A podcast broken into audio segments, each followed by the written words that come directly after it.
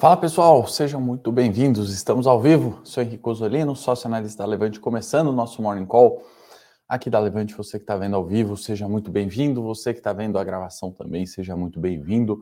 A pauta está montada e vamos lá, né? O título do inacreditável Copom e a história da Selic, porque realmente as decisões de política monetária, né, por mais que não surpreenderam, né, o aumento de um ponto percentual que já estava dado na última uh, na última reunião para essa, realmente o tom, né, as mudanças de opiniões ali, Campos Neto, o, o que veio no comunicado, e vamos ver a ata próxima semana, realmente inacreditável, acho que seria a palavra, mas Ibovespa ontem, né, recuperou, veio ali fechar acima dos 108 mil pontos, alta no dia de ontem para o Ibovespa, acho que muito mais pelo ponto técnico, 107 mil pontos, onde alguns ativos acabam ficando barato do que propriamente num discurso do Copom. Mas antes de falar de Copom, de Fed, de decisões política monetária que certamente vão ditar o ritmo dos mercados hoje, vamos passar aqui pelos mercados S&P que ontem, né, também fechou em forte alta, né, quase 3%, índice Nasdaq também recuperou ontem,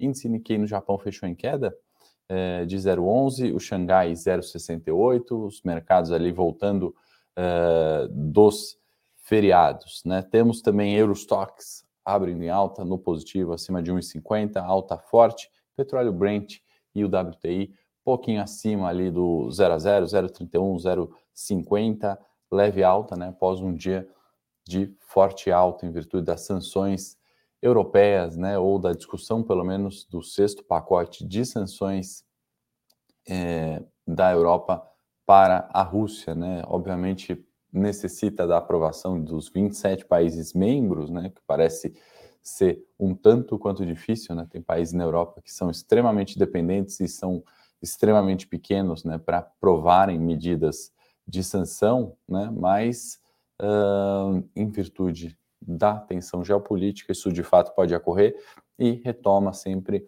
esse viés de alta que a gente tem falado para o petróleo. O dólar, a gente vai comentar no gráfico também, vamos falar de Ibovespa já já. Minério de ferro em Dalian subiu em 87, então notícia positiva aí para siderurgia e mineração.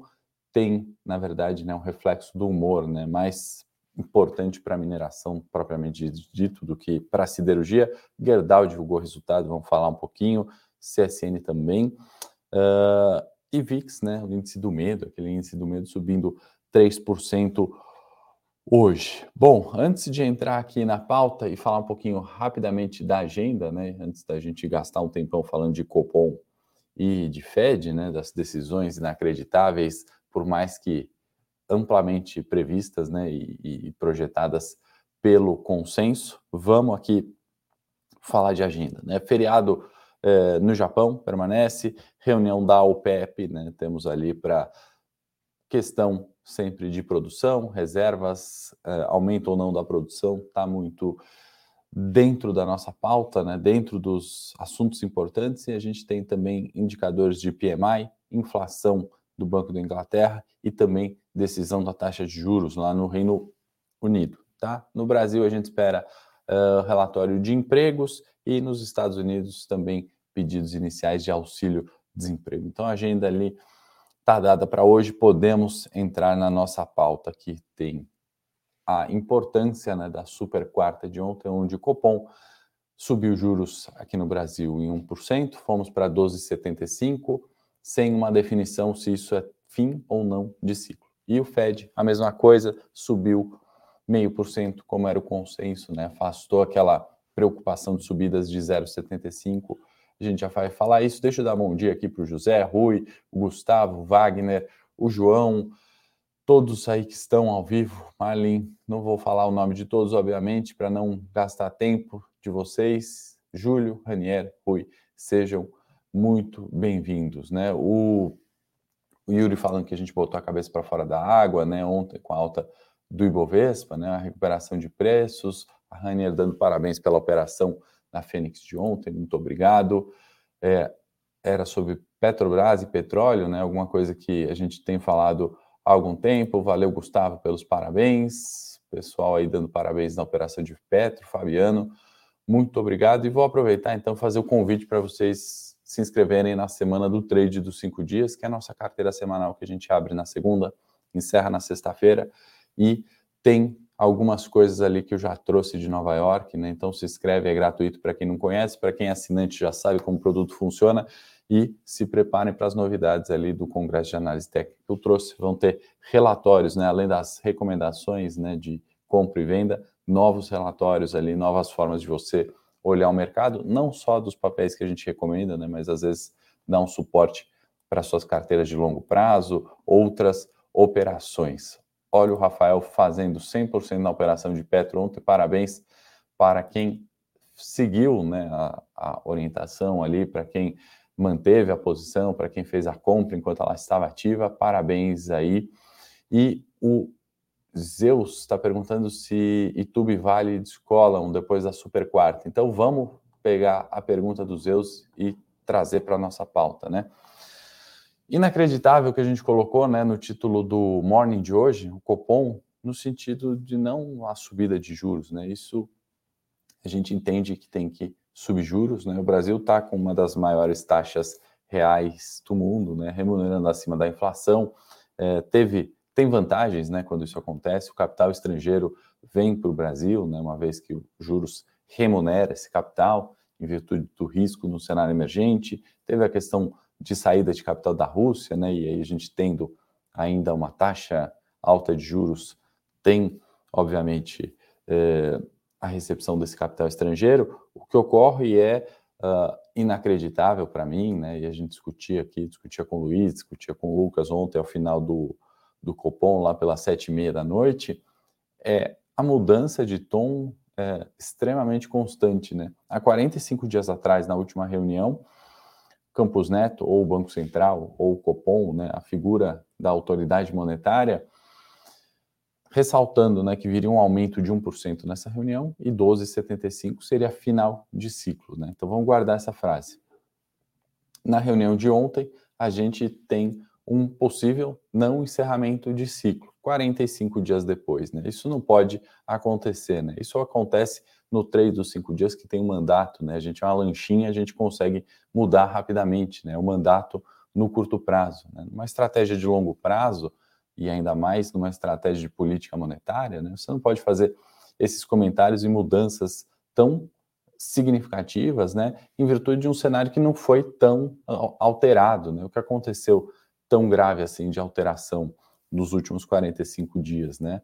Ah, a questão da guerra, ah, a questão do petróleo. Outro ponto errado nessa reunião, né, de colocar petróleo como cenário alternativo e mais provável de acontecer, né, algo que a gente nunca viu, isso já na última ata, né, uh, um cenário alternativo tem mais probabilidade de ocorrer de um petróleo a 100 dólares que cresce a 2% ao ano, né, inflação. Foi buscar com a equipe ontem, né, um histórico desde 95 das oscilações anuais do petróleo, né? A gente frequentemente vê alta de 20%, queda de 30%, é, subida de é, 50%, né? Isso pegando os últimos 95 para cá, história recente, né? Se a gente voltar para as outras guerras, para os outros conflitos, né, que regam a história do petróleo, sempre vai ter, né?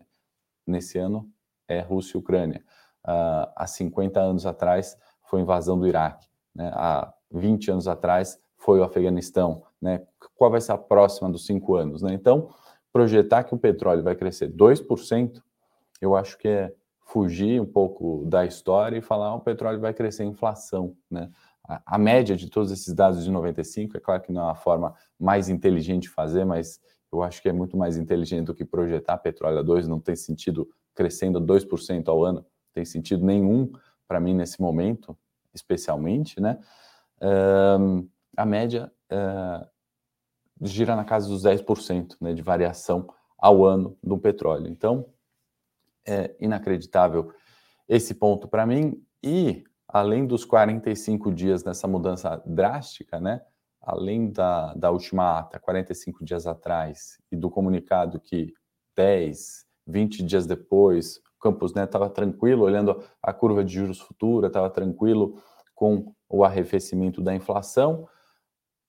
Isso 20 dias depois da última reunião. Há 10 dias atrás, ele comentando que poderia não ser um final de ciclo. Ou seja, em 45 dias teve comentário de tudo quanto é lado. Né? E isso é ruim da forma de, de visão de longo prazo, né? isso afeta com certeza o capital estrangeiro vindo, afeta quem quer investir no país, os empresários que querem gerar emprego, construir uma fábrica, ampliar um negócio, é, os trabalhadores, né, que não têm a certeza se vão poder tomar um crédito imobiliário e aquele nível de preço será mantido ou não, né, isso desestimula a economia é, de uma forma muito mais severa do que só aumentar os juros para arrefecer a inflação, algo que eu sempre defendi e elogiei também o Copom lá atrás quando ele estava fazendo, né, juros negativos no Brasil, mais do que deveria subir juros. Então, minha crítica aqui não é subida de juros, isso é, vem em linha com o nosso risco de país emergente, vem em linha com a nossa inflação.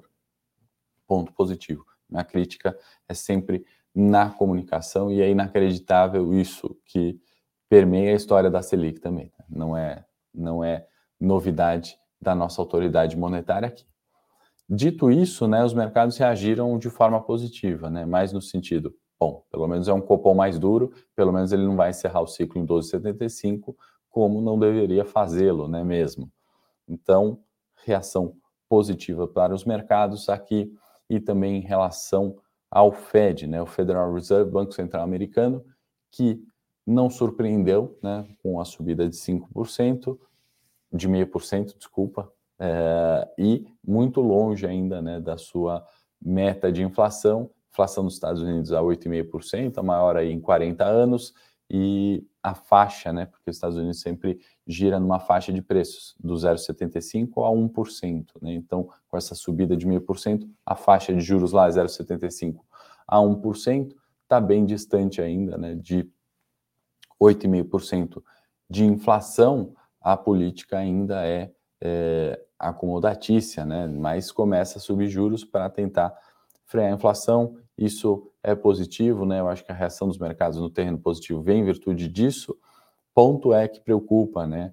Uh, Estados Unidos e o Powell volta, né, a falar sobre um aumento de juros sem gerar desemprego, né? Isso para mim é bastante impossível. Então a gente tem auxílio-desemprego para observar hoje e uh, o payroll também, né, na sexta-feira, que vão dar já alguma noção, alguma sensibilidade sobre isso mais importante falar, né? O aumento de juros, né? Não está refletindo é, a inflação de hoje, né? Ele vai refletir na inflação de amanhã. A gente tem uma inflação altíssima hoje, Estados Unidos e Brasil, por causa dos juros, né? De um ano atrás, né? A gente tinha juros negativos no Brasil, nos Estados Unidos sequer se cogitava é, aumento de juros, né? Então essa inflação de hoje é o juro de ontem, né? Por isso que é muito importante subir os juros agora para essa inflação hoje, daqui a um ano, não ser catastrófica, né? Basta a gente ver o que aconteceu com a Argentina é, em questão de três anos, né? Então a gente não pode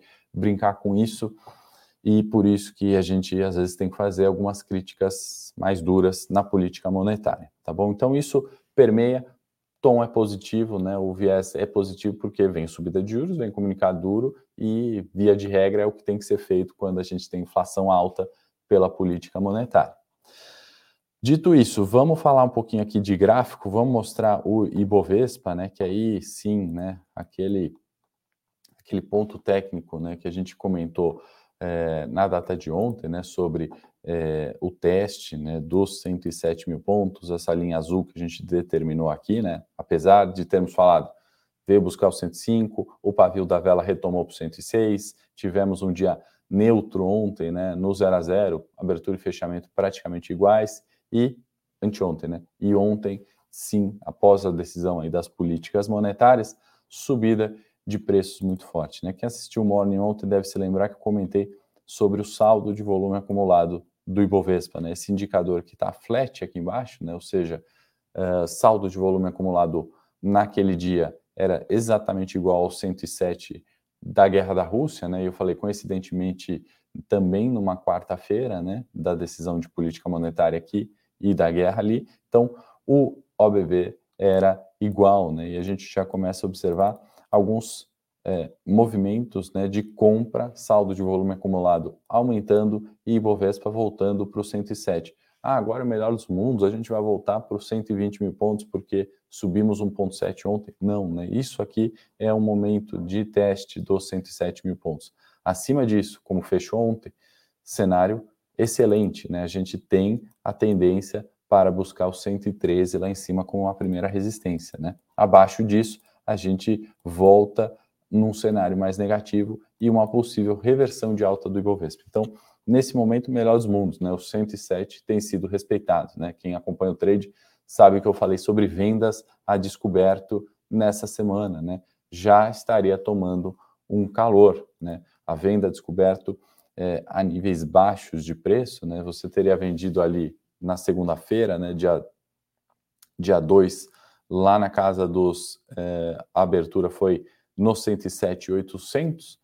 Na quinta-feira, na quarta-feira ontem já estaria 108,300, né? Ou seja, sua venda descoberta já não teria funcionado, tá? Por isso que eu alertei o pessoal do trade 5 dias e é por isso que eu fiz o convite para vocês no começo para conhecer, clicar no link e ver o que é esse produto para entender, né? Em situações de pânico, geralmente não são bons momentos de venda.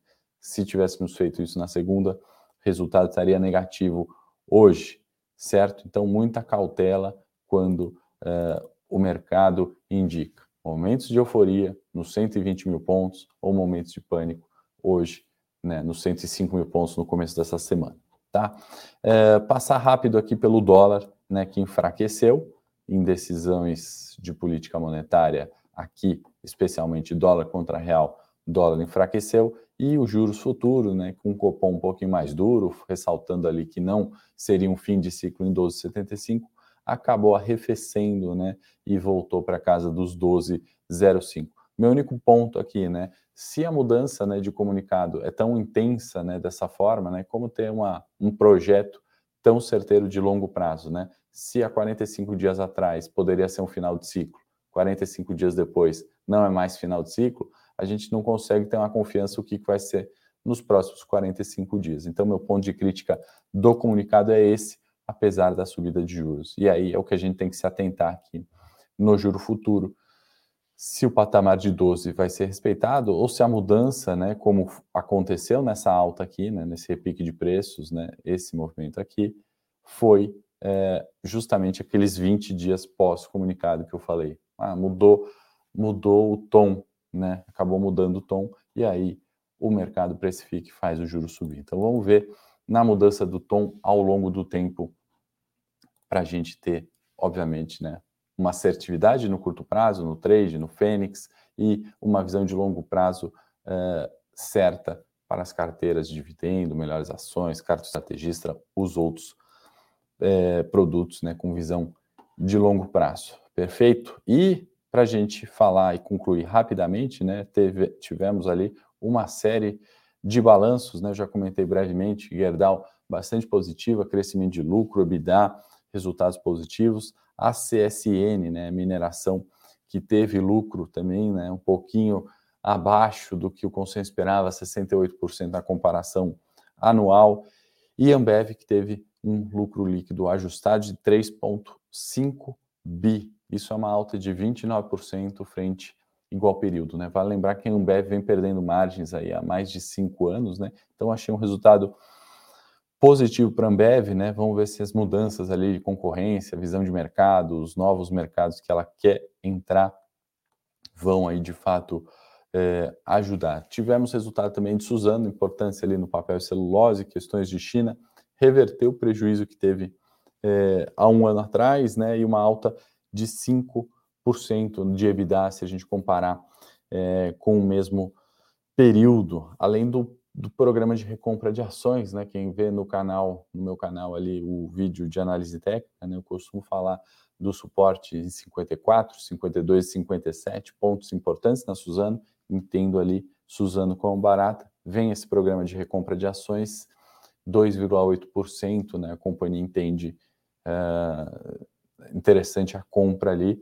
Muitas vezes, quando a companhia faz isso, é porque uh, ela imagina que a ação esteja barata e que o retorno que aquela ação vai fornecer é melhor do que usar esse capital para pagar uma dívida ou para fazer um outro tipo de investimento, seja em máquina ou seja até mesmo aplicações financeiras na empresa. Então, achei o resultado bastante positivo aqui é, preliminarmente, pelo menos, né? Vou agora debruçar melhor na linha a linha e aí trazer essa informação para vocês, obviamente, em recomendação ou não, né? Seja na carteira do trade, nossa carteira de curto prazo, nossa carteira de dividendos, enfim. E vou deixar o link aí na descrição do vídeo para você se inscrever na semana do trade dos cinco dias e ver o que, que eu estou trazendo do Congresso de Análise Técnica que eu participei na última semana e quais são as novidades aí do trade dos cinco dias que você que já é assinante vai receber ali, obviamente, sem custo adicional. E essa semana, obviamente, é gratuita, né? São alguns vídeos gratuitos, não precisa pagar nada por isso. Tá bom, pessoal? Então, bom dia a todos, obrigado. Não esquece de dar o like aí, é importante para a gente entender se o Morning Call foi melhor que ontem e manter essa linha. Também se inscreve no canal da Levante. Deixa nos comentários o que você quer ver no Morning de amanhã, o que você gostou, o que você não gostou nesse Morning. Sempre bom, eu leio todos os comentários. Até amanhã, bom dia a todos.